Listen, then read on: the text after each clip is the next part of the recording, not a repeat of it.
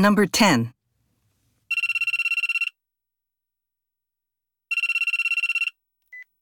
Hello? Hello? Is this Miss Jackson? Yes, it is.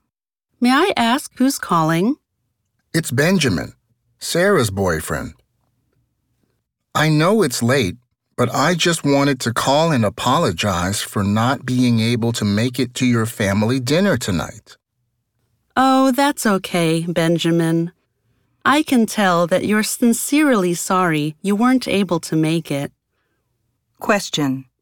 What is Benjamin apologizing for?